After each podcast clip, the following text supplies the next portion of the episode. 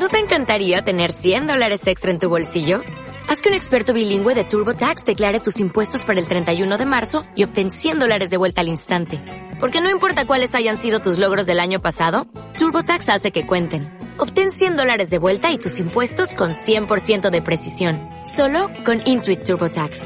Debes declarar para el 31 de marzo. Crédito solo aplicable al costo de la presentación federal con TurboTax Full Service. Oferta sujeta a cambios o cancelación en cualquier momento.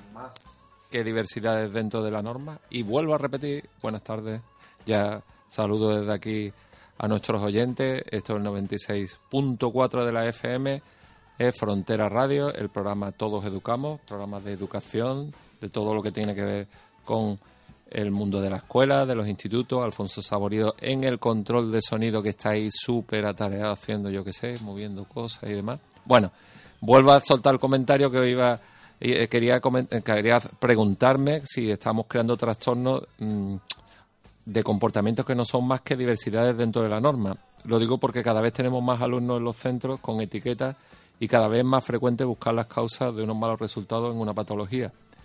Y la pregunta sería, ¿y esto es tan grave? Pues pensemos que muchos de nuestros alumnos diagnosticados con trastornos por déficit de atención están medicados con derivados de las anfetaminas. Así que, bueno, no sé, solamente una reflexión. Buenas tardes, Cristóbal, ¿cómo estamos? Hola, buenas tardes. Aquí estamos otra vez.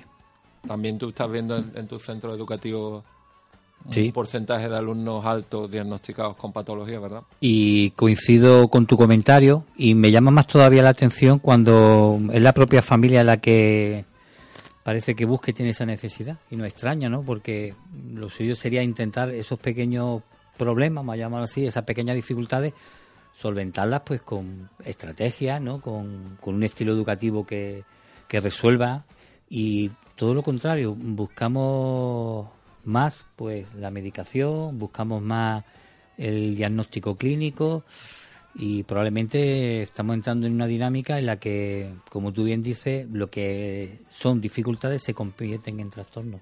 Y aparte de eso, que, bueno, pensar que a lo mejor podamos llegar a tener en los centros educativos un porcentaje de más de, de, porcentaje de dos dígitos de alumnos con trastornos con necesidades educativas especiales no sé si eso es una cosa que se sostenga mucho no eh, realmente es verdad que han mejorado mucho los sistemas de diagnóstico y de evaluación pero mm, mm, da un poco de, miedo por lo menos yo lo pienso así el intentar buscar siempre una patología a cosas que no pueden, pueden que sean solo mm, formas diferentes de hacer las cosas, de, de, actuar, no lo sé. Así es, son, como tú bien dices, son formas diferentes, son estilos de actuar y, bueno, son características de la personalidad. Mm, al fin y al cabo, existe distintas formas ¿no? de, de actuar y de entender la realidad y parece que aquello que se sale un poco de lo medio normal, como decirlo así, lo convertimos, como tú bien dices, en una patología. De hecho, pues parece que se nos olvida aquello de la campana de Gauss, ¿no? Lo que mm. realmente en, lo extremo, por un lado o por otro, por arriba o por abajo, eh, quien está ahí es la minoría. Lo normal no es situar a la población normal, no está en esos extremos. Ah, de todas formas, todo esto venía porque todas las semanas vemos noticias de tribunales, porque cada vez más frecuentes sentencias en, en, los sistemas educativos, en las distintas comunidades autónomas, de padres que piensan que sus hijos necesitan una atención en concreto, la demandan y la administración se las niega por los criterios que sea y después el sistema judicial se la se la repone, ¿no? O, obliga a que se ponga. Y eso, bueno, puede ser casos que sea real y otros casos que a lo mejor es eso, que lo que decíamos, que hay muchos padres demandando mm, atención específica a alumnos que a lo mejor no son tan específicos, ¿no? No lo sé. Y se saltan, bueno, ahora tenemos aquí hoy un compañero que le daremos ocasión y él, como maestro, pues seguramente también tiene su punto de vista, porque parece que a veces nos saltamos eh, esas orientaciones, esas recomendaciones, ese saber de un maestro que muchas veces lo que trata de hacer es de ayudar a las familias ¿no? y de reponer un poco esto que estamos comentando y parece que a veces nos saltamos a esos especialistas y vamos directamente, bueno, pues a eso, ¿no? A que un juez o alguien nos dé la razón para de alguna manera justificarnos y decir, bueno, es que mi hijo mi hija no encontramos esta situación. Y ya y por terminar, también hay un tema muy interesante, no nos damos cuenta, pero eh, colapsamos los servicios de salud, ¿eh? es que esto se nos olvida, pero es que cuando los servicios de salud tienen una cola en pediatría de padres y madres, digamos entre comillas, quejándose, por situaciones que se tienen que resolver en el entorno familiar, pues esto también supone colapsar el servicio de salud innecesariamente. ¿no? Lo mismo que ya en su momento y actualmente, pues también hemos colapsado la justicia, ¿verdad? Sí, demandando cosas triviales que se arreglaban quizás con un poco de diálogo, ¿no? Y con mediadores, ¿no? Y no necesariamente con juicio. Bueno, tú has dado ya paso a nuestro invitado que está aquí sentado escuchando atentamente. Pedro Moya, buenas tardes, Pedro. Hola, buenas tardes. Acércate un poco al micro, a ver si ahora sí podemos. Eh, Pedro, eh, aunque hoy no vienes tú, eh, o en principio la idea no era que vinieras a hablar hoy de, de lo que hemos introducido, pero ¿qué opinión te parece lo que estamos comentando? Porque eres profesor de primaria en el Colegio Público de Juventud. Y... De la zona sur de Jerez. En primer lugar, quería agradecer la, invitación que me, que me habéis hecho para participar en el programa y la verdad que es un placer estar aquí en, este singular, coqueto y acogedor estudio compartiendo. Casi museo, ¿verdad? Pues es, es un auténtico museo, yo creo. Yo, desde luego, no he visto nunca tantos aparatos de radio juntas, ¿no? Tan diversos, tan diferentes, tan preciosos, ¿no? Porque la verdad es que la mayoría tienen un diseño muy, muy especial. Y la radio, bueno, a mí me recuerda este tipo de radio mi infancia. Mi infancia, las tardes de radio después de la comida en casa de la abuela, donde se escuchaba la novela, naturalmente. Bueno, entonces, como decíamos, ¿qué te parece esto de que a lo mejor los centros educativos cada vez estamos asistiendo más a, a niños con patologías muy diversas y en aumento. No sé si es tu experiencia o es, algo que solo vemos desde aquí. Sí, bueno, yo voy a cumplir 30 años de docencia y veo que la situación cada vez se desborda más. Se desborda más, yo creo, por desconocimiento de la familia y porque eh, la familia tiende a exagerar o a dramatizar determinadas situaciones y a llevarla a un extremo, como decía muy bien Cristóbal, a saltarse una serie de pasos de información, de tutores, de especialistas dentro del centro y quizás allá se haga un dramatismo a veces, creo que innecesario, de determinadas situaciones que podrían tener o llevar otro tipo de cauces, ¿no? De cauces. Veo eso, mucha desesperación a veces por parte de la familia. Creo que producto a veces del desconocimiento y de la ignorancia. Bueno, pues decíamos que aunque aunque no, no era el asunto que nos traía hoy aquí, pero siempre es bueno tener una voz autorizada y con experiencia que, que, que nos dé amplios puntos de vista. Es la realidad que nos toca vivir día a día en, en nuestros centros, ¿no? Y bueno, Cristóbal como especialista intercambiamos mucha información, nos comunicamos mucho y la verdad es que cada vez hay más casos de niños con, con patología o en principio padres pensando que sus hijos tienen una patología determinada. Bien, vamos a ver, hoy veníamos a hablar de lectura. Veníamos a hablar de libros, de lectura, de, fomento de la lectura, ¿verdad? Hoy veníamos a hablar, pues sí, de, mi faceta dentro del voluntariado lector de libros. ¿eh? Y bueno, pues aquí estoy yo para que me preguntéis todo lo que queráis en relación con, con esa actividad mía que forma parte de mi vida, que le da sentido a mi vida, que llevo aproximadamente unos cinco años. Yo comencé en la Asociación de Personas Lectoras del Puerto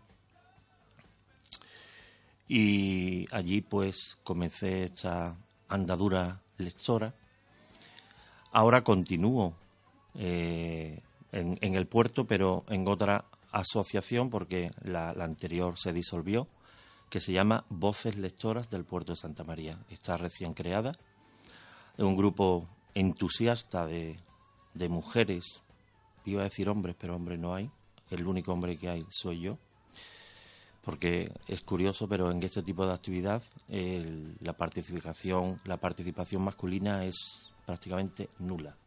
Predomina el, el sexo femenino, ¿no? Me recuerda a esa tira del, del recordado eh, el, el, de la tira del, del país. Jorge. Jorge, perdón. No recordaba el nombre, ¿no? Donde aparecía una pareja, ella tumbada en el sofá leyendo y él detrás de ella hablando siempre de furbo, ¿no? Pues bueno, creo que las mujeres están en otra onda y los hombres estamos en otra, ¿no?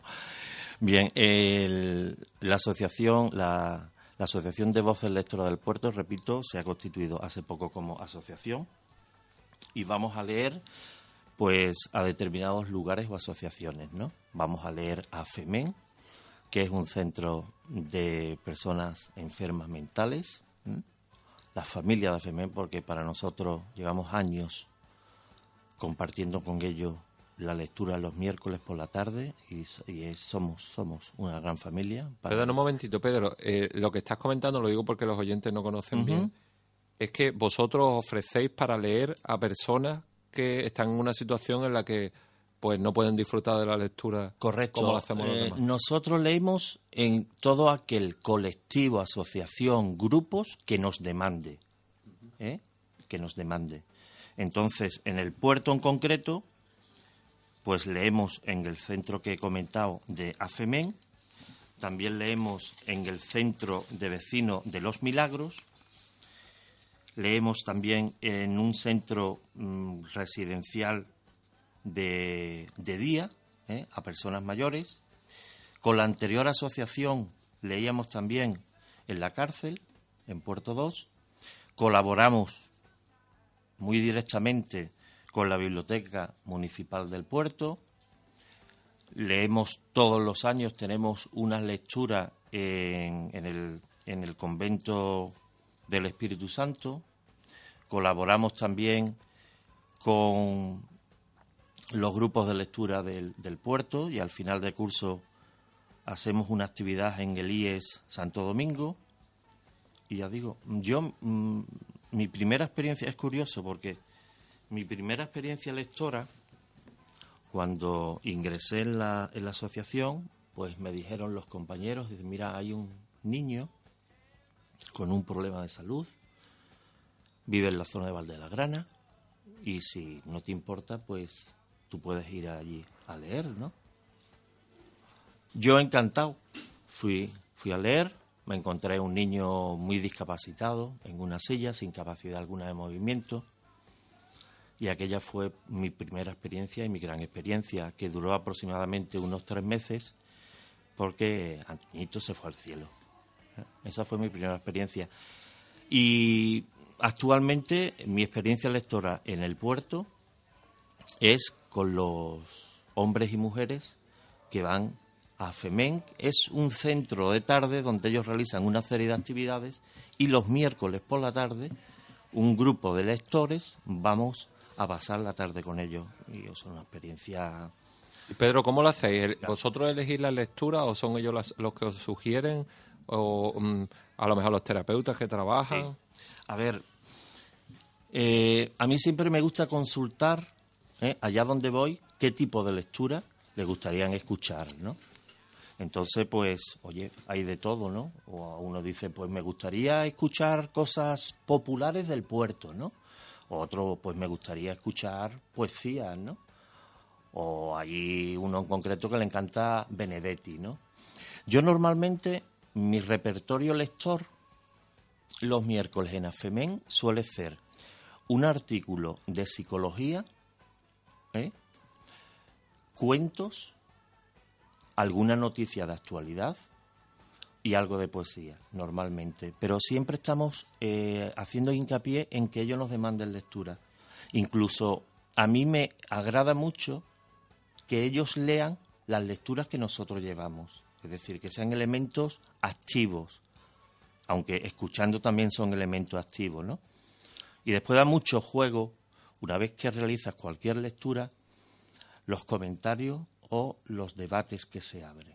¿eh? Mira, si no os importa, es, curioso. Ayer, miércoles, pues asistió una compañera, yo no asistí, ¿eh?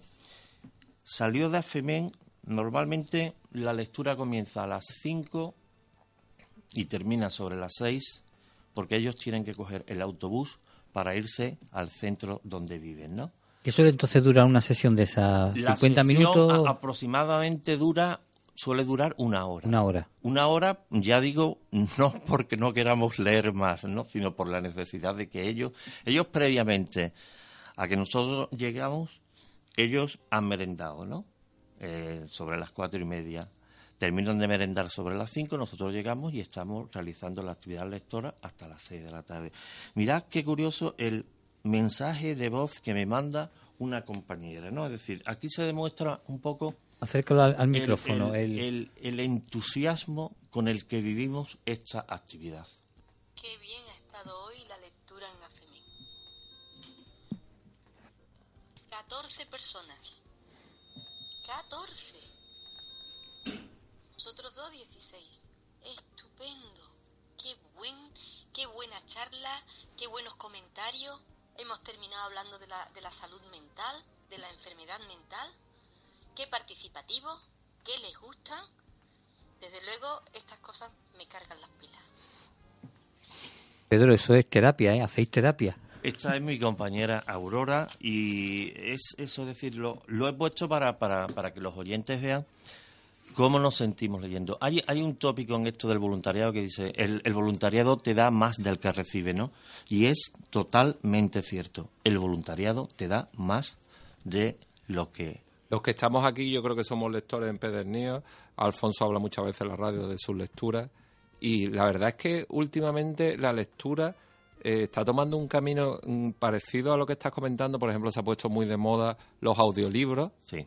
Y eh, lo que vosotros hacéis en cierta manera, hombre, no es lo mismo, obviamente, porque es mucho mejor que vayan las personas a leer porque da pie a, diálogo, pero eh, eh, parece que la lectura está cogiendo caminos diferentes y que nunca muere como mucha gente pensaba. Al revés, yo creo que hoy se lee más que nunca. Hombre, hace, hace como 10 años había unas predicciones un tanto catastrofistas en relación con el libro, ¿no? Es decir, en, relación con la desaparición del libro. Afortunadamente, la realidad hoy en día es que el libro no ha desaparecido. Ahí está. Hablo del libro de papel, ¿eh? el, libro de papel. Por otra parte, eh, creo que se publica mucho. Por otra parte, creo que proliferan los clubes de lectura, donde, como comenté anteriormente, hay una participación masiva de mujeres. Creo que hay que reseñarlo. Hay que ¿Y cómo se puede solucionar eso? ¿Qué, qué habría que hacer para que haya más hombres en, los sitios donde se habla de lectura. No sé cuál podría ser la, posible solución, pero yo creo que estamos en un momento en donde las mujeres tienen unos intereses muy concretos. Yo, mira, el, suelo asistir eh, a, actos culturales en Jerez y, y, también, bueno, aparte de que son minoría, la asistencia, pero es masiva siempre la, la, participación de, de, la mujer, ¿no? Y la participación de los hombres, no sé, es decir, estamos en otra onda, estamos con, con otros intereses o no sé, sinceramente yo creo que es digno de, de un estudio sociológico el, el, el tema, ¿no? Pedro, ¿y en tu caso cómo llega esa inquietud? Porque tú dices que hace ya cinco años, ¿verdad?, que empiezas participando en una asociación del puerto que desaparece y ahora continúas con voces lectoras del puerto. ¿Cómo, es tu acercamiento? Eh, supongo que mm, sería al azar o cómo hace mi, mi, mi acercamiento viene dado, en primer lugar, porque me encantan los libros y me encanta leer. Yo soy maestro y yo disfruto muchísimo leyendo a mis alumnos y fomentando la lectura entre mis alumnos. A mí me encanta leer en voz alta, es decir, no, no, no hay acto más maravilloso, más mágico que leer en voz alta y ver la cara, la expresión, los ojos de esos niños y esas niñas mirándote con atención, siguiendo la historia de ese cuento que tú intentas contar con el mayor realismo posible, ¿no? Yo mm, empecé a leer de pequeño, yo empecé a leer de pequeño, yo recuerdo mi madre, Elvira, nosotros vivíamos en la barriada Coronación y los domingos mi madre me llevaba a misa. Y cuando salíamos de misa, mi madre me llevaba al kiosco de Lolita, allí en la barriada La Plata, que aún existe, y me compraba pues Capitán Trueno, Jabato, El Tebeo, y ahí yo pues empecé a leer y me aficioné a leer. También tengo que agradecer muy mucho a mi madre esta afición lectora, porque, bueno, ese recuerdo, mi madre aún vive, tiene 91 años, ese recuerdo de mi madre sentada en el sofá con un libro en la mano, mi madre era muy buena lectora, eso es un recuerdo que permanecerá en mi memoria para siempre, ¿no? Un gran recuerdo. Y yo creo que, pues, la afición a la lectura, indudablemente, se fomenta mucho desde caza. Otro de los motivos o otra de las razones es la necesidad de un voluntariado. De un voluntariado. Yo, mm, bueno, participo en, en voluntariados, pero en un voluntariado un tanto indirecto, ¿no? Es decir, pagando a determinadas asociaciones unas cuotas. Y yo tenía una necesidad de vivir un voluntariado más directo o más participativo, ¿no? Y claro, qué mejor que participar en una asociación de personas lectoras, ¿eh? Con libros, con lectura, y me, colma, me colma porque mm, leo en dos contextos muy diferentes, ¿eh? pero que, que, son complementarios. Por, llamarlo de alguna manera, porque leo en el, en el aula pediátrica, bueno, pues en la zona de ludoteca, el hospital de Jerez tiene un aula pediátrica donde los niños ingresados por la mañana asisten a clase, hay allí dos maestros, eh, actualmente está Ana y Manolo realizando una gran labor, y después por la tarde eh, la zona de ludoteca pues se abre al voluntariado. ¿eh? Y bueno, pues ahí participo yo en ese voluntariado. Y la verdad es que es una actividad también muy entrañable, contextos totalmente diferentes. A FEMEN son, son niños, pero claro, son niños que, que, te llegan con, con, su carrito, con sus goteros, ¿no? Y, se sientan allí a escucharte y tú los vas a distraer, tú los vas a animar, ¿eh? y, y, bueno, la verdad que, que es también un momento muy, muy entrañable.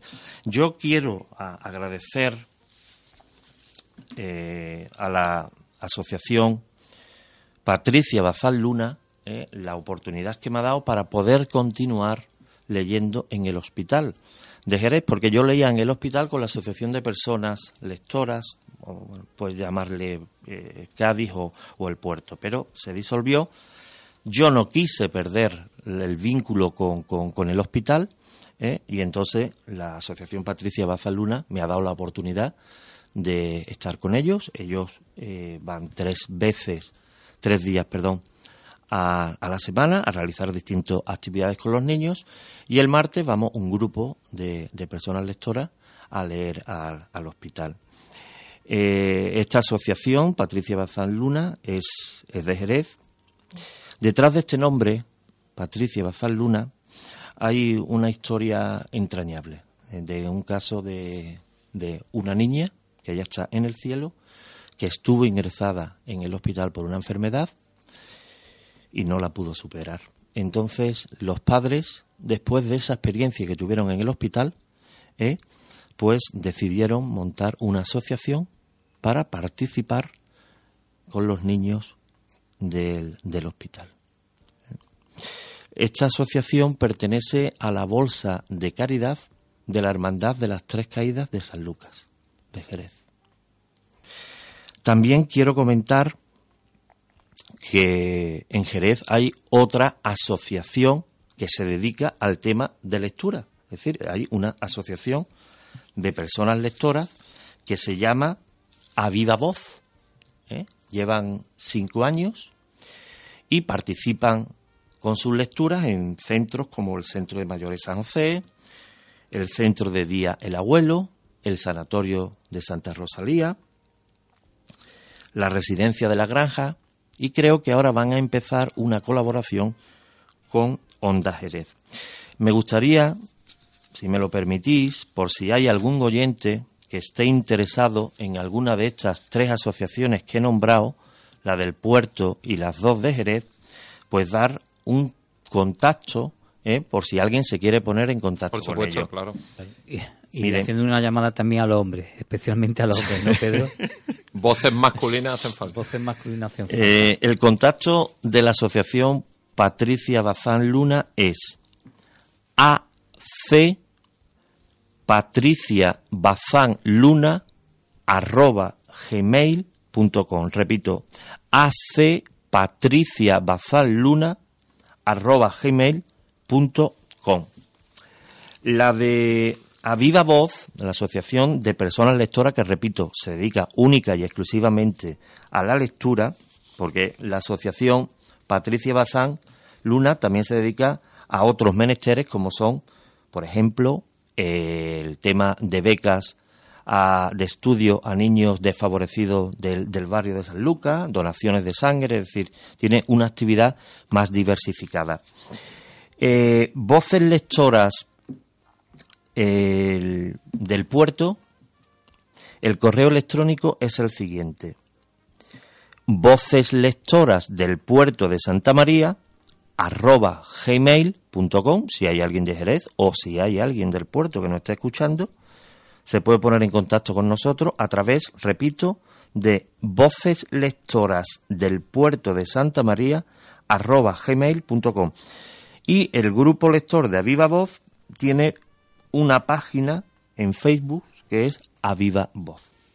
¿Qué te parecería, Pedro, si antes de que acabe el curso venís algunos de vosotros y leéis algo en la radio? Yo hoy vengo dispuesto a leer algo, ¿eh? Pedro viene ya preparado. Además, mira, yo, Además de, además, Pedro. claro, yo le iba a pedir a, a Pedro que, que hiciéramos un pequeño paroncito, eh, porque a mí sí me, me gustaría preguntarte luego que, con quién sois los que estáis ahí, porque Sí. sabemos que tú eres maestro, Sí. pero me imagino que a lo mejor nos encontramos la sorpresa de que hay gente de... de... Entonces, si te parece, Pedro, mm, ¿por qué no hacemos una lectura y luego continuamos haciéndote algunas preguntas? Eh, tú me comentaste el otro día que, bueno, mm, tu, bueno, tu gusto por un poeta, Pedro Sevilla, me dijiste, ¿verdad? Y, creo que tenía intención de, de hacer alguna lectura de... Bueno, traigo alguna lectura en la radio El Tiempo apremia. ¿eh? Entonces, bueno, eh, Pedro Sevilla es un escritor, poeta arcense. Hace una semana presentó su poemario. Este es el libro. Lo presentó en la Fundación Cab- Caballero Bonal para cuando volvamos, poesía completa 1992-2018. ¿eh? Aquí está recogido su poemario completo. Eh, yo he leído algo de su novela ¿eh? como, como prosista y como poeta me he acercado ahora a él y a mí personalmente me encanta. No sé si Alfonso lo conoce, que lector de poesía y escritor de poesía.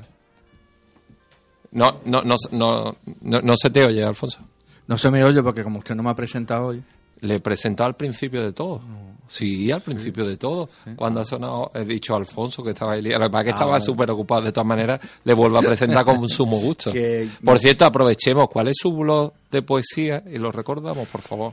Eh, ya que estamos hablando de Es- poesía. Es que mm, la, la poesía mía es para estudiarlo, que lo estudia un psicólogo.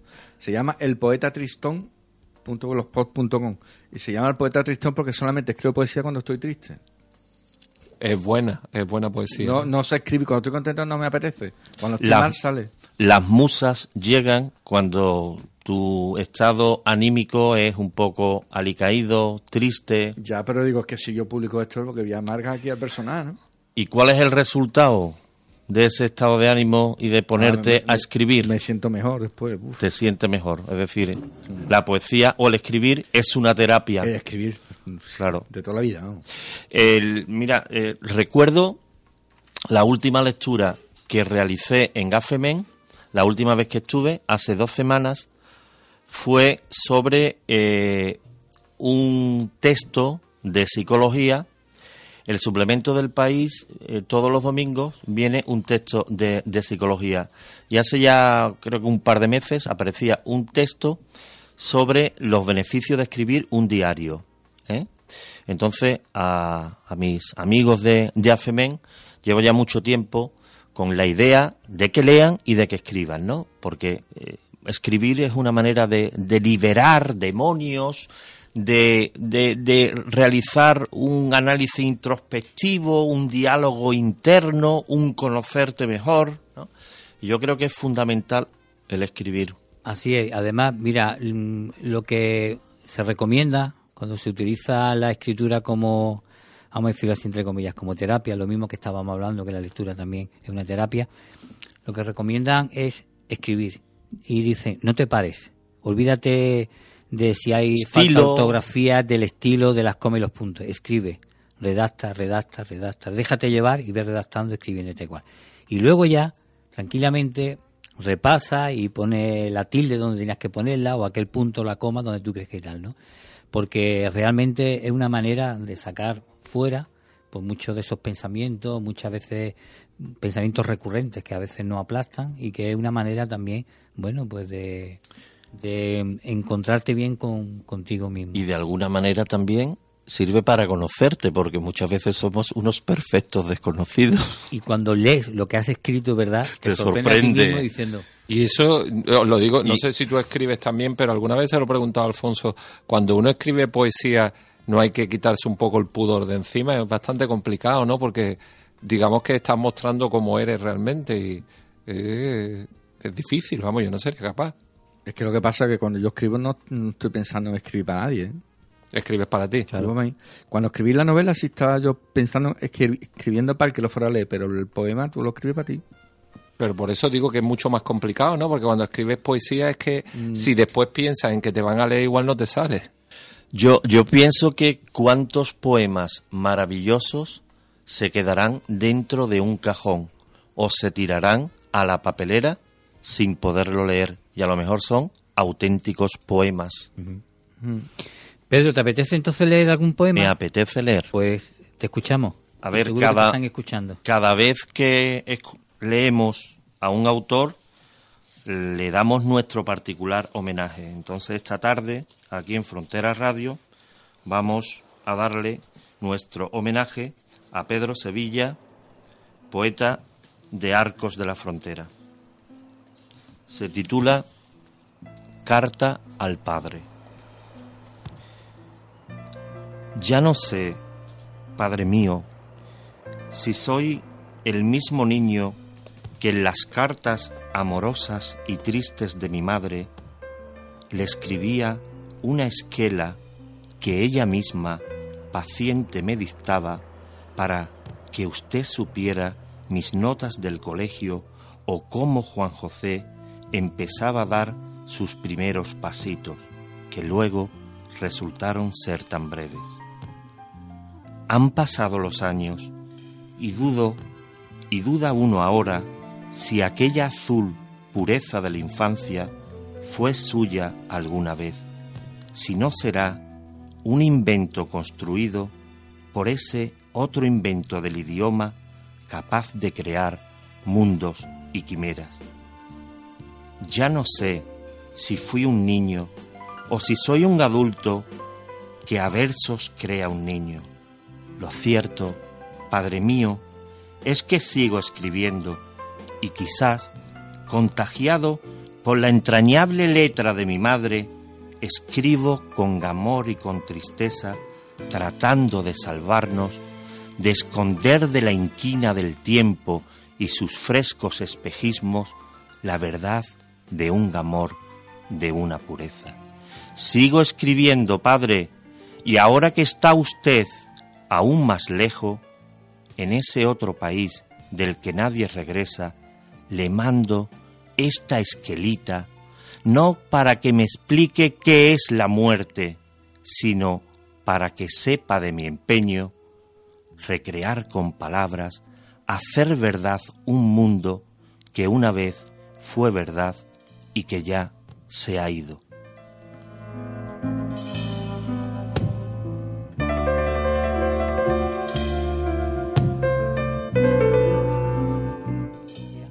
Bueno, pues nos hemos quedado un poco sobrecogidos, ¿no? Con la con el poema Eh, de Pedro, Sevilla. Pedro es un poeta, eh, yo diría del pueblo, porque no es nada artificioso, pero llega directamente al corazón. Su poesía creo que es muy directa, es muy, muy entrañable. A mí me encanta leerla, y me encanta leerla en voz alta. Parece como que la siento más, ¿no? Si la leo eh, en voz alta. Y si la comparto con alguien, pues mejor que mejor. A mí me gusta la poesía por culpa de mis maestros. te voy a decir, me acuerdo hasta el nombre, Javier Méndez. Fue el que te acercó al mundo de la poesía. Y me acercó con Gustavo Adolfo Becker. Me acercó a, la- a los poemas, porque son unos poemas muy fáciles y muy bonitos. Y luego a las leyendas.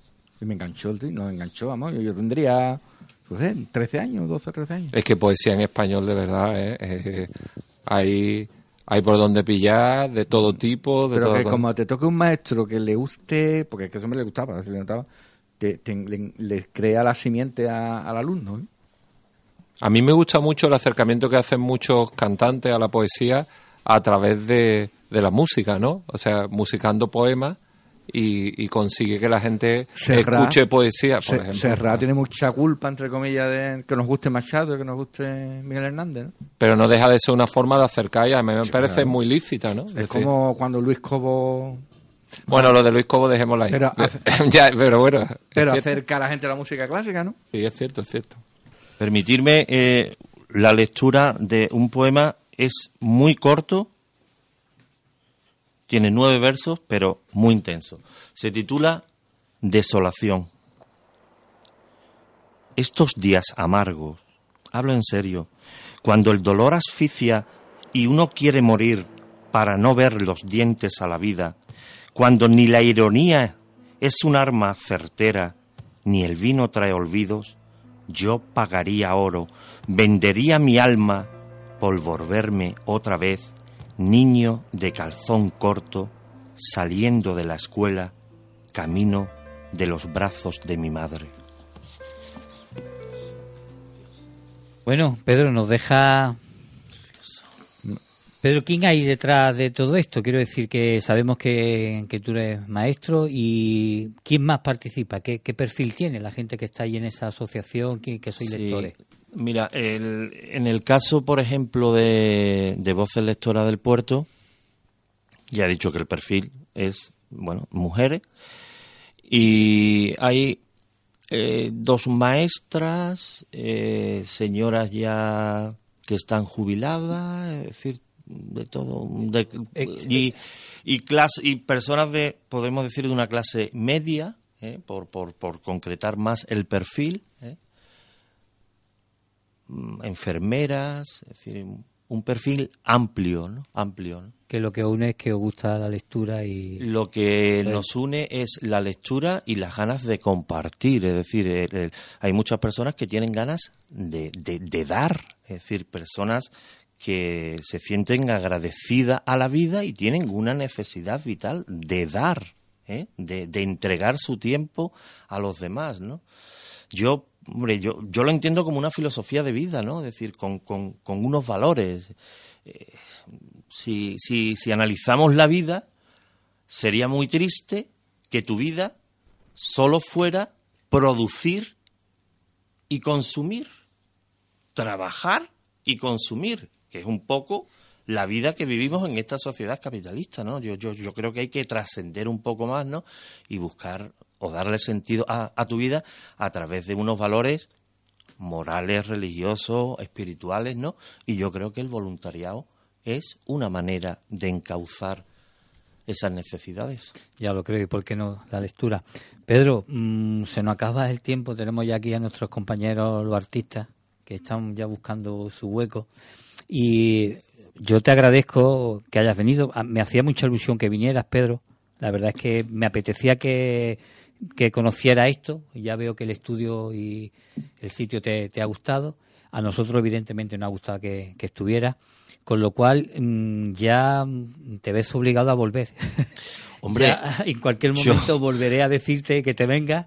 Y porque, mira, habíamos hablado de otras lecturas, te apetecía incluso un cuento que me dijiste leer algo sobre un cuento para pensar, me dijiste de leer algo sobre Doña Rosita la soltera, en fin, Sí, que, Eh, Eso que está te ha bien quedado ahí. si en la radio quedan cosas por decir, es siempre lo mejor. Así que yo te agradezco que haya estado, Pedro, espero que la Alfonso, experiencia creo te que haya gustado. decirle. No, que puede venir, pero te ofrezco yo en horario prime time un sábado a las 12 de mediodía. Aquí, aquí bueno, eh, ya, él tiene su programa el sábado y, y- y claro, son distintos oyentes eh, puede- y todo lo que sea difundir la lectura. Yo reitero mi agradecimiento por vuestra invitación. Tengo que decir que me he sentido muy cómodo, muy a gusto, que se me ha pasado el tiempo volando, que tenía otra lectura, como bien ha comentado Cristóbal, traía ahí algún cuento, quería también leer un fragmento de, de Doña Rosita para darle un homenaje a, a Federico García Lorca. Pero bueno, mm, simplemente comentaros, estoy a vuestra entera disposición. Pues seguro que algún día no muy muy lejano te volveré a, a invitar y te diré, Pedro, vente un ratito con nosotros Y, a- y- y algo, el sábado casi algo". seguro. bueno, muchas gracias, Pedro. Vamos a recibir a nuestros a nuestros invitados con de las muchas sintonías que ellos tienen, pues una de ellas, el número 4, Alfonso, una de las sintonías que nos sugirieron ellos.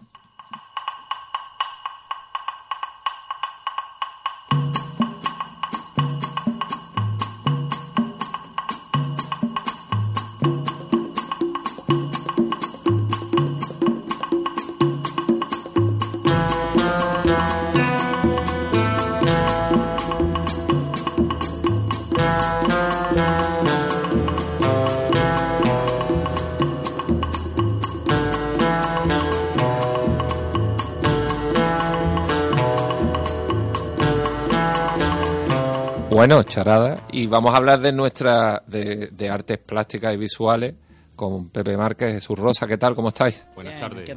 Se han Muchas hecho de gracias rogar esta vez, no sé qué ha pasado y vamos a venir, sí, ahora no, Hay que ahora subir el sueldo, creo Y- yo, Cristóbal. Sí, no sé, ha habido un momento que me he preocupado, digo, digo tendrán a lo mejor otros compromisos con otra Caché, el caché va emisora y total, que no hemos visto ahí y forzaba y que tenemos que sí, que no puede ser, que tal, que igual. Bueno, pero el caso es que ya, ya está ya aquí. La, intención siempre es buena de venir. ¿no? Claro. Bueno, y como siempre nos habéis traído algo de lo que trabajáis con, con vuestros alumnos y como siempre intentamos eh, explicar, que eso es complicado, explicar desde la radio algo que es muy visual, como son las artes plásticas. Pero bueno, yo creo que eso tiene su encanto. Luego cuando colgamos la foto en, en nuestra página de Facebook, vemos que, que la gente le echa un vistacito y sabe un poco de lo que estamos haciendo. Eh, podemos empezar esta vez por, por Jesús, le damos así hoy la palabra a Jesús, porque mm, ¿qué, qué hay, qué hay por aquí, Jesús? ¿Qué nos traes tú por aquí hoy? Bueno, yo lo que he traído esta vez eh, es un trabajo que estoy haciendo con los niños de cuarto de eso y se basa en unos proyectos que hacen un grupo mm, radicado en Madrid pero que trabaja en un montón de lugares de- del mundo, repartidos por el mundo. Han trabajado en Brasil, en Chile, Costa Rica, bueno, en fin, eh, sitios muy variados, ¿no? Y muy distintos unos de otros.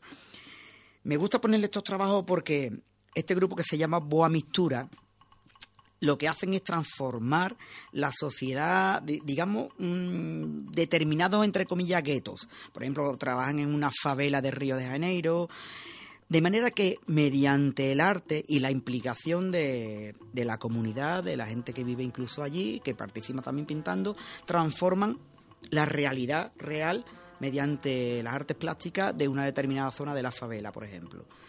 Decoran, digamos, Decoran, de- sí. decoran Exacto. paredes, muros. Y encima le dan a la gente que vive allí, pues, mm, digamos, la, la motivación suficiente con frases que son muy alusivas a, Claro.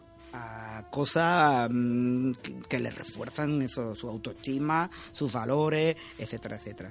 Eso vemos que, por ejemplo, aquí creo que hay una que se está haciendo que es no se brilla sin oscuridad, creo que era eso, no se brilla sin oscuridad, por ejemplo, una de las que de las que aparece, ¿no? Entonces, ¿Y esto qué es? ¿Como una, como una plantilla, Jesús? ¿Esto cómo es? Eso es, pues te lo explico. Em, digamos que el proceso es el siguiente: ellos cogen el soporte y van derramando pintura. Van mezclando pintura libremente, van pintando. Lo importante es que queden muchos colores y colores vivos. ¿Vale? Esto parece muy fácil, pero después es muy complicado. Pero divertido tiene que ser tela, ¿no? Efectivamente, yo intento que sea muy, una clase muy dinámica, muy divertida, y no siempre resulta bien, porque ellos empiezan a manchurruquear, como yo digo, ¿no? Empiezan a rellenar de color y tal, pero lo que tienden es a menearlo todo y a convertirlo en un gris súper feo. Entonces, la, la cosa es Claro, porque intentar una cosa es mezclar y otra cosa ya es echar, Claro, echar el y echar. remeneo, como yo digo, pues no, no remenéis, no, porque al final termina un gris muy feo, que no es el objetivo que, que, que intentamos, ¿no? Entonces, cuando ya queda, porque ellos tienen que intentar que, que el color seque. Una capa seca, le aplico otra, y así sucesivamente. Sino que se lo digan a Jason Polo, ¿no? Eh, hacer dripping, ¿cómo es el dripping, profesor? Bueno, pues vamos a echar pintura, no sé cuánto. Entonces es muy divertida esta fase. Posteriormente lo que hacemos es eh, dibujar la frase motivante. La frase, una palabra motivante, siempre tiene que ser algo motivante. Y una vez que nosotros ya hemos calcado, hemos dibujado la frase motivante para tener unas guías en las letras, letras que, que me queden bien, me queden rectas, etcétera, relleno de, col- de color blanco lo que no quiero que se vea, es decir, intento que solamente se vean la- lo que es la palabra las líneas de la palabra, por dentro coloreado de color y el resto de blanco. Entonces crea un juego cromático muy interesante, muy, muy chulo. A mí me encantan esos proyectos porque es verdad que hay barrios deprimidos, por ejemplo, estoy pensando en Buenos Aires o en otros sitios, Sí. que han cambiado su fisonomía, Claro, claro. su economía, Sí. el turismo va allí a ver, y eran barrios que estaban dejados de la mano de Dios y ahora tienen un futuro, Exacto. gracias a las artes. Yo mm, recomiendo que la gente visite, tienen una página, eh, el grupo Boamistura. Eh, la página es www.boamistura.com y mm, ahí puedes ver todos sus proyectos que hacen, donde le llaman, ¿no? Pues le llaman eso, de una favela de Río de Janeiro, una zona deprimida de, de Chile, de allí perdida en, en el desierto de Atacama, en fin. Y entonces transforman totalmente la realidad simplemente con color. El poder que te tiene el color y las artes plásticas para cambiar determinadas realidades sociales es brutal. Y además, pienso yo que sale mucho más barato que reformar las plazas y todo eso. Pues, por supuesto, claro, ellos prácticamente, y bueno, muchas veces trabajan incluso gratis, tienen algún vídeo donde explican y hay veces que lo han hecho hasta gratis. Hombre, Sí, pues, estoy viendo lo que tú has comentado. Estoy viendo ahora en, en internet Boa Mistura, que significa buena mezcla. buena mezcla en, en Sí. Brasil, bueno, en Sí, portugués. sí, en portugués. Y es verdad, bueno, ahí, como tú bien dices, ahí hay una página web donde seguro que habrá un montón de curiosidades y cosas interesantes que, que ver. Te involucran también a los del... Sí, sí, totalmente. ¿Dónde están, no? Ellos La- hacen la el ciudad donde están. Exacto, hacen el proyecto también. Y ahora una vez que hacen el proyecto y tal, pues invitan a sobre todo a los niños, bueno, a los niños y a las personas mayores también, que allá que quieran colaborar, empiezan a todo el mundo, tienen unos vídeos muy chulos donde se ve a todo el mundo allí manchando para arriba y vámonos. hasta los codos llenos de pintura, los niños toman churruqueados y venga, ven a pintar. Ellos van dirigiendo el trabajo, pero el hecho de que la comunidad se implique en ese trabajo es que posteriormente también van a cuidar ese trabajo que ya han hecho, porque lo han hecho ellos mismos. Muy bien, Jesús, como siempre interesante lo que nos traes y, y nos hace ver cosas que si no fuera por vosotros no lo sabríamos, porque, bueno, cada uno es experto en lo suyo y es verdad que, por ejemplo, el tema de las artes plásticas, pues cada día nos abre más a cosas que no, que no conocíamos. Eh, veo que Pepe le ha dado por la publicidad. La publicidad. Y lo que nos trae hoy Pepe, cuéntanoslo, porque aquí estamos viendo, en fin, cosas, Bueno, que, bueno. cosas que nos suenan, cosas Sí, que nos claro, suenan. Claro, claro. Bueno, yo, yo es que no soy muy... No me gusta el consumo mm, que, que- que existe ahora, ¿no? Claro, y te, y te Tan- dedicas a hacer las brutal. marcas. Y entonces le doy, le doy un, un giro de tuerca, ¿no? Le doy un otro matiz. Hay una, una parte de la, de la asignatura de plástica que se dedica a la imagen, eh, al diseño, a la imagen. De hecho, la asignatura de plástica ya no se llama educación plástica y visual, sino educación plástica y visual y audiovisual. Entonces, verdad, es verdad. Vale, vale, sí, sí. por esa vertiente... Ve- ¿Ves tú esos matices que uno no los pilla y cuando viene gente experta ya le vas viendo cuál... Por esa vertiente hay que involucrar un poquito a los niños en el tema del diseño gráfico y que ellos sepan apreciar también, no solo que, la, por ejemplo, si estáis viendo ahí que hay marcas muy conocidas, bueno, eh, no me quiero enrollar, lo que estamos haciendo es eh, trazar logotipos, ¿vale? Logotipos, Logotipos muy conocidos. Logotipos de marcas muy conocidas. Y bueno, pues ahí hay desde logotipos de escudos de equipos de fútbol hasta marcas conocidas del De deporte, deporte, etcétera, ¿no? de coche, ¿verdad? Claro, entonces, eh, todo el mundo ve una marca y, bueno, lo que quiere es llevarla y si se tiene que gastar un dinero curioso en llevar una camiseta de, de determinada marca, le da igual, ¿no? Pero aquí no se trata de eso, de admirar la marca por la marca, sino por el diseño que tiene, que es muy distinto. Eh, una de las cosas que también los niños tienen que aprender en la plástica es a trazar, hacer dibujo técnico, ¿eh? trazar, eh, trazar mediatrices, trazar óvalos, dividir una circunferencia en partes iguales, trazar perpendiculares. Y todo esto lo aplicamos al diseño del logotipo. El diseño del logotipo ya está hecho, pero claro, hay que saber reproducirlo correctamente y que esté con la justa medida que tiene que tener, etcétera, ¿no? Luego ellos pues, aportan su creatividad también.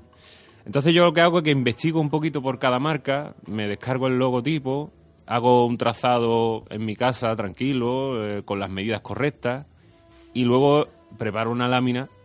Les hablo un poco también de la historia del logotipo, de la evolución que ha tenido, quién lo ha podido diseñar en un momento dado, que es muy interesante. Claro, ¿no? porque me Cómo el imagino logotipo evol- evoluciona a lo largo del una tiempo. historia, según los evidentemente ese modas. logotipo tiene una historia. Claro, y ellos pues luego pues lo, lo trazan en el papel, con escuadra, cartabón, compás. Y bueno, hay trabajos que están mucho mejores que otros, pero le, es una forma de motivarlos a dibujar. ¿sabes? A mí me llama la Ellos atención- encanta dibujar marcas. Yo he visto algo de lo que ponía... las marcas. Bueno, es que darte cuenta de lo que tú dices, si tengo que hacer una, una circunferencia o tengo que dividir una circunferencia, obviamente si Mm. la divido y luego me produce algo que para mí es conocido Exacto. o me resulta familiar porque es alguna marca comercial, me imagino que hay ahí un componente de motivación, que no es, solamente el hecho de hacer Ya, el círculo. claro, ya lo sabéis, que motivar a los alumnos es nuestro objetivo principal. Entonces, bueno. Pues, A mí- a mí me llama la alumno, "Tú atención- tienes que dividir una circunferencia en partes iguales, el alumno dice, bueno, ¿y para qué? Pero si tú le dices, vamos a dividir una circunferencia en partes iguales porque vamos a hacer el logotipo de Nike dentro. Entonces ya Es niño, que "Uh, yo, por ejemplo, guapo, te, te- te iba a, pro- flipante". te- Cambia, cambia. yo te iba a preguntar eh, eso precisamente, es decir, para mí es una sorpresa, claro, tú ves el logotipo de Nike y dices, esto uno dice así y ya está. El tipo de Nike es el más difícil de hacer. Y realmente no, hay un diseño ahí bastante complejo. Sí, muy complejo. El, el logotipo de Nike, de hecho, es el que más trabajo me ha costado prepararlo porque... Bueno, el boceto, como se llame, se ve complejo nada más que la cantidad de, de Son dos- son dos- ¿no? Es un trazado muy complicado porque son dos, dos óvalos. Uno está hecho según el eje mayor y otro según el eje menor. Y luego, como están tan juntos, es muy difícil. Luego, una, dos rectas tangentes. Es muy sencillo de ver. Pero no de, de- de que claro. se te ocurra y hacerlo ya es otra cuestión. Claro. Fíjate como es una también una manera de comprobar o que los alumnos comprueben que a lo mejor lo que parece simple es Sí. mucho más complejo y quiero pensar que lo que parece muy complejo luego es mucho más sencillo como Ahora la mismo marca estamos viendo el, el logotipo de BP. Yo siempre, tengo una gasolinera muy cerca de mi casa de BP y siempre a mí me gusta observar todas estas cosas, me gusta. Ya le he echado el ojo al logotipo de Canal Sur, que es el, Y- el- el que vamos a hacer ahora.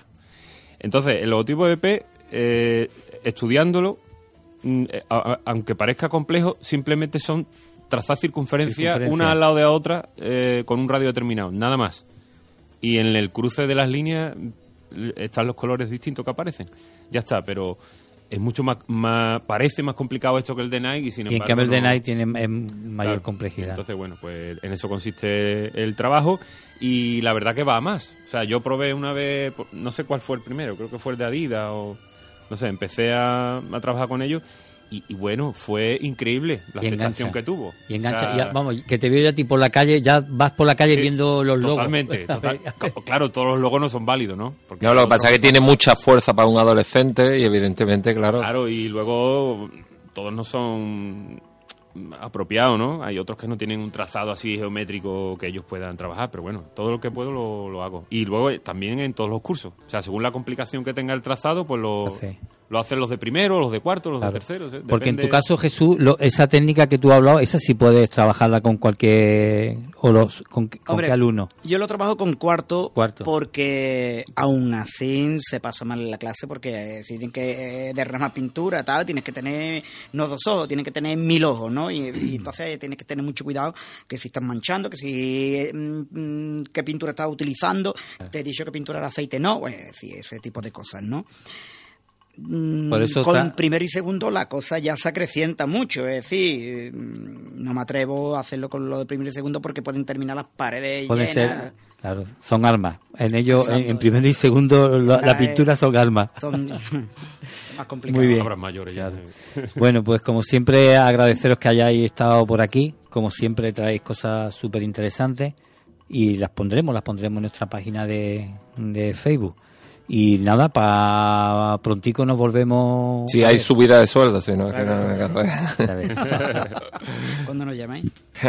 Muy bien, muchas gracias. Vamos a nuestra sección de cine, que Cristóbal hoy trae una película, creo que es bastante conocida por el Sí, público, ¿no? conocida y además es una de las que me podéis ayudar. Me Y podéis tiene- ayudar porque creo que todo el mundo puede Tienes cinco podría minutos, ¿eh? opinar. Eso te iba a decir, creo que estamos regular de tiempo. Fatal. Bueno, ¿cuánto me da? ¿Tres? Cinco, tres Cinco minutos. minutos. Entonces lo de siempre, cinco minutos lo de siempre. Luego nos montamos en diez. No, pero- no, no, no. Están ahí en la puerta. ¿eh? Ya la, la escucho, escucho ya de fondo.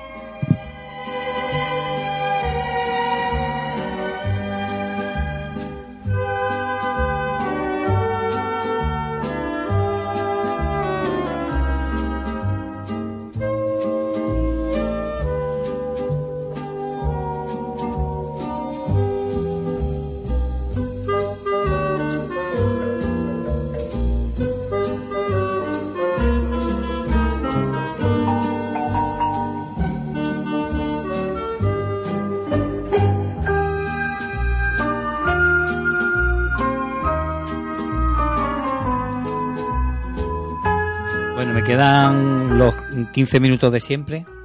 Alfonso pone una cara como diciendo, no te lo crees ni tú.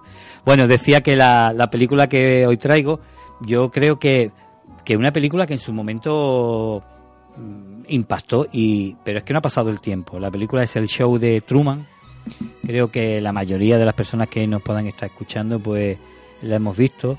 El show de Truman no es más que contar la historia de un hombre que está atrapado en una realidad impuesta, en una realidad ficticia, porque estamos hablando de alguien que vive, pues como digamos, en un plato de cine. Se ha, ha nacido, eh, ha crecido en todo lo que es, pues un set de, de cine, sin él saberlo, y su vida, pues gira en torno a, a un guion hecho y todo lo que le rodea está preparado y todo el mundo, todas las personas que están a su alrededor, pues son, son actores, ¿no? Digo que es una película que en su momento ah, llamó la atención, estamos hablando del año 1998 y en 1998, bueno, mm, no lo sé, pero estoy casi seguro que mm, no existía Facebook, eh, no existía programas como Gran Hermano, no sé por aquella época cómo estaba el tema de los reality show, pero yo creo que no era aquello tan visible como es, es hoy en día, ¿no? Y entonces nos encontramos una película que eh, lo que nos expone es cómo sería nuestra vida si tuviéramos a nuestro alrededor algo así como 5.000 cámaras de televisión que constantemente estuvieran grabando nuestra vida. Y esa es la película El Show de Truman, ¿no? Eh, este personaje, este protagonista, como digo, ha nacido y se ha criado en ese set de cine y solo conoce lo que ve. Esto parece una tontería, pero cuando solo conoces lo que ves, tú te conviertes cada vez en un ser más pequeñito, más limitado, más limitado. Y esto es lo que le ocurre al personaje, a Truman. Llega un momento que él, sin él saberlo, sin él saberlo, en ese mundo irreal, en ese mundo que le han montado, porque es lo más parecido a un gran hermano, para que nos situemos, de manera que es como un programa de televisión donde se está emitiendo 24 horas. Entonces vemos a ese personaje desde que se levanta hasta que se acuesta, cuando va al trabajo, cuando sale, qué hace el fin de semana, quién son sus amigos, su pareja, cómo se enamora, cómo se casa, sus padres y tal. Recordando que todos estos personajes son actores, el único, digamos, eh, protagonista o personaje real es él. curiosamente, es el personaje real dentro de una ficción y dentro de una eh, vida irreal. Y, y como digo, pues se está emitiendo esto 24, 24 horas. Claro, hay un momento, hay un momento en el que este, esta persona pues eh, se siente infeliz, porque se empieza a hacer preguntas. De alguna manera se, se retrata esto que, que, hay un momento en nuestra vida que nos preguntamos, bueno, ¿yo qué hago aquí? ¿Qué me espera en esta vida? ¿Cuál va a ser mi futuro? ¿Qué va a ocurrir conmigo mañana y tal? Y digamos que el personaje del show de Truman, pues se hace esta pregunta, claro. Fijaros la complejidad cuando te hace esta pregunta en un mundo irreal. Pero él hay un momento en el que necesita salir y cambiar su vida. ¿Qué es lo que ocurre? Que su vida no puede cambiarla, porque él no es dueño de su vida, sino que está uh, sujeto a, a, un guion. ¿no? Por eso la película me parece muy interesante y creo que una película que da pie a reflexionar mucho y, y, y bastante sobre lo que supone el tema de la televisión, cómo nos invade la televisión y cómo nos invaden programas de estas características, ¿no? Teníamos algunas cosas ahí puestas, yo no sé si da tiempo, si merece la pena poner, con lo cual, bueno, pues entonces voy a continuar, ¿no? Quiero, quiero destacar que en esta película, obviamente, los diferentes personajes podríamos decir que representan diferentes eh, cuestiones, como por ejemplo, Truman, el personaje del que estamos hablando, como he dicho, representa el, el, ser real dentro de un mundo imaginario y que no es que no es real, ¿no? Y es la persona que en un momento dado piensa. Es, los demás son actores que actúan bajo un guion y la única persona que piensa es él, el que precisamente no sabe que vive en un mundo irreal, ¿no? Todo esto es muy complejo, pero interesante para una reflexión con adultos y una reflexión, como siempre digo, para, para llevarlo a la escuela y para llevarlo a, al instituto con, con, los alumnos. ¿no? Luego está el productor, el director del programa. El productor del director del programa es, es Dios, es el creador, es el que dirige y es el que dice lo que vas a hacer, lo que no se va a hacer, cómo lo vas a hacer y cómo lo vas a hacer. Y es más, durante la película tú ves perfectamente cómo un guion, cómo la televisión, vamos a decirlo así, te puede manipular y te puede llevar a donde tú quieras. Y de hecho lo hace hoy en día. Muchas veces nuestras costumbres, nuestras pautas de conducta van muchas veces dirigidos por los medios de, comunicación o en este caso por, por, por la televisión. ¿no? Y luego cada personaje pues, forma parte un poco de este mundo. Eh, eh, eh, ahí está el amigo, que es el amigo desde la infancia, que el papel que él representa es el papel de, del amigo que va a intentar atarlo para que no salga de ese mundo, ¿no? Y, y convencerle que donde se está bien es aquí. Es una manera, representa el pasado, ese pasado que tú no quieres dejar, porque de alguna manera salir te supone salir como se suele decir ya muy popularmente, no salir de tu zona de confort. Entonces, el amigo de la infancia es el que te dice, no, hombre, si aquí estamos bien, si nos conocemos de siempre, ¿dónde vais? ¿no? Porque nuestro personaje, como digo, se siente infeliz y quiere cambiar de, de aire y quiere cambiar el mundo, ¿no? Y luego estaría también lo que representa, como vengo diciendo, ¿no? Lo que representa el tema de la, de la televisión, ¿no? Cómo, cómo puede manipular, pero ya no solamente la televisión, ¿no? Sino que hoy en día, pues tú ves el show de Truman y ves como la cara de felicidad de cada uno, ¿no? Esas calles con típica vivienda americana donde todo el mundo sonríe, todo el mundo se dice buenos días, donde no hay delincuencia, donde no hay problemas, donde todo el mundo tiene su puesto de trabajo, donde la mujer es feliz porque tiene un marido que le hace feliz, a pesar de que no hace nada por ella, pero en fin, jugamos a esto, ¿no? Y vemos como en ese mundo irreal nos sentimos cómodos. Pero es que hoy en día, comentaba, eh, muchas de, de, nuestros jóvenes, de nuestros adolescentes jueguen a eso en, en, Facebook, ¿no? Hoy, hoy escuchaba como alguien, no sé, algún influencer de esto, alguien de YouTube, ¿no? Pues eh, había demostrado, precisamente con el Photoshop, ¿no? Había demostrado que, que pues no sé, imaginaros, voy a poner así, como en una semana es capaz de hacer creer a todos sus seguidores que vive en un mundo de opulencia, que vive en un mundo de riqueza y que él viaja en jet privado.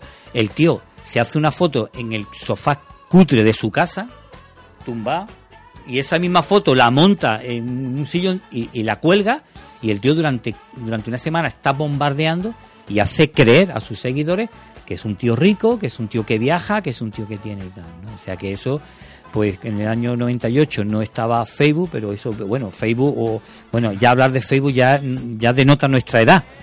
Estaba ya Jesús como diciendo, tío, Freda, No, ya Freda, que ya te has quedado, tío, te has quedado corto, ¿no? Instagram. Eso me lo Ya, claro, dijo- ya, ya es Instagram. Eh, casi ni Instagram. eh, mi administrador de detrás. ¿Cómo, comunidad, mi administrador de comunidad un día discutiendo me dijo que yo sé, que tú sepas que yo sé todo lo que tú haces, que te veo en Facebook, ¿eh? Digo, tú ves, tal, ¿no? tú ves en Facebook lo que yo te pongo. Bueno, y por terminar, una cosa curiosísima de esta película que a mí me parece interesantísimo es cómo, cómo en esta película meten la publicidad. Entonces es- él está eh, en el día a día, ¿no? Y entonces su mujer pues le dice, y ahora te voy a preparar un colacado, y un colacao de, un cacao de la marca, no sé, qué, y, y te está metiendo en la publicidad.